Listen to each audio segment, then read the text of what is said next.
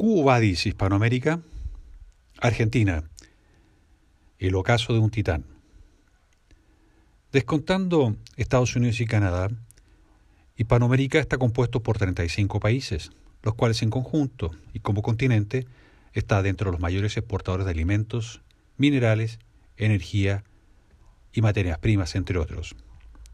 Contamos con el privilegio de unir este gigantesco territorio con una bajísima densidad de habitantes por kilómetro, si lo comparamos con Asia o Europa.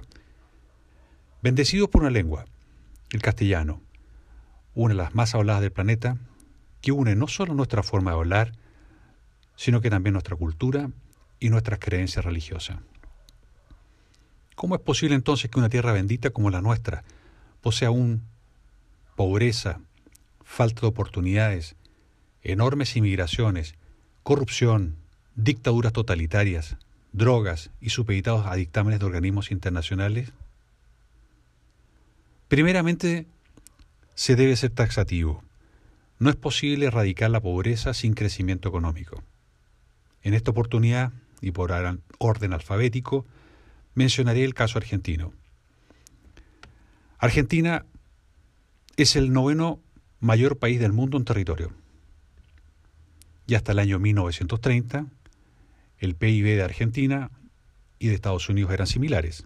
PIB significa la suma de todos los bienes y servicios que produce un país o economía.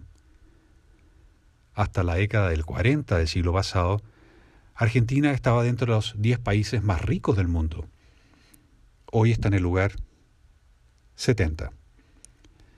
Argentina, en 1930, era uno de los mayores exportadores de cereales y carnes hasta el punto de representar casi el 7% de todo el comercio internacional, acumulando el 50% del PIB de toda América Latina.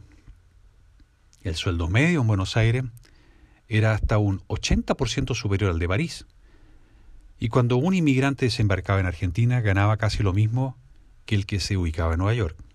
Sin embargo, Argentina ha tenido 21 crisis económicas desde esa época. De estas 21 crisis, el elemento que se repitió en 14 de ellas fue el alto déficit fiscal. Un desastre que durante el año 2020 representa el segundo más alto de la historia, es decir, un gobierno que gasta más de lo que recauda. Al igual que un hogar, Argentina gasta más de los ingresos que recibe, pero termina pasando la cuenta, haciendo los ajustes reduciendo el bienestar de su población en vez de bajar su desmedido gasto. Es decir, en este caso el ajuste no lo hace el Estado, sino que somete a las personas y empresas a impuestos más altos, reduciendo la capacidad de ahorro e inversión y por ende afectando el crecimiento económico. Como resultado, el gobierno, al no bajar el gasto, y al reducir los ingresos por la fixa impositiva a las personas y empresas, el Estado argentino se endeuda con organismos internacionales. Y estos obviamente le exigen el pago de los préstamos, obligando nuevos ajustes que terminan pagando los más pobres. El Estado argentino opta nuevamente por aumentar los impuestos, en especial al gran motor exportador, y procede a la emisión inorgánica de dinero. Esto genera inflación, castigando a los más pobres con sus efectos y aumenta la pobreza. Sobre este punto, hace 40 años la pobreza era un 8% de la población y hoy se eleva sobre el 35%, lo que equivale a 15,8 millones de argentinos. El 25,4% de los hogares argentinos no puede costearse una alimentación básica.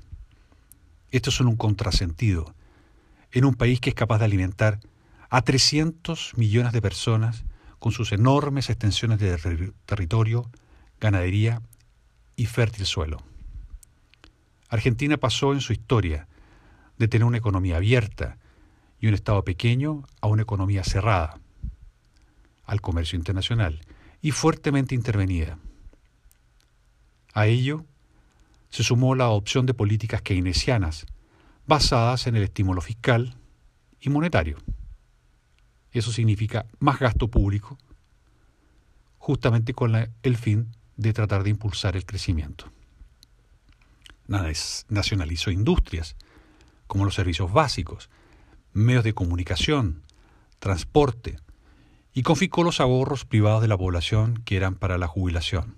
Y de pasada subsidió a grupos sindicales y empresariales próximos al poder.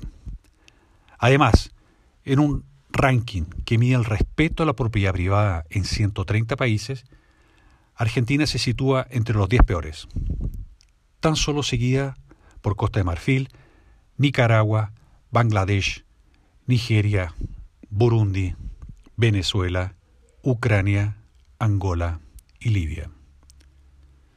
Los pronósticos no son alentadores para el 2020. Inminente hiperinflación, aumento de la pobreza a niveles históricos, una profunda recesión y una crisis social nunca vista antes. La fijación de precios, la cuarentena obligada. Y la imposibilidad de contar con ingresos propios ni préstamos para financiar el déficit fiscal. Y con un gobierno que apuesta a la emisión de dinero, la población está atrapada nuevamente en una crisis, tal vez la más grande de su historia, con un gobierno que prefiere mirar la próxima elección, como lo ha hecho los últimos 70 años, que aplicar las medidas correctivas y necesarias para ser nuevamente el titán que tanto nos enorgulleció y envidiábamos todos en Hispanoamérica. Gracias por su atención. Por favor ingresen a mi canal de YouTube, Latin Markets en mayúscula, o pueden escribirme también a latinmarketsnews.gmail.com. Gracias.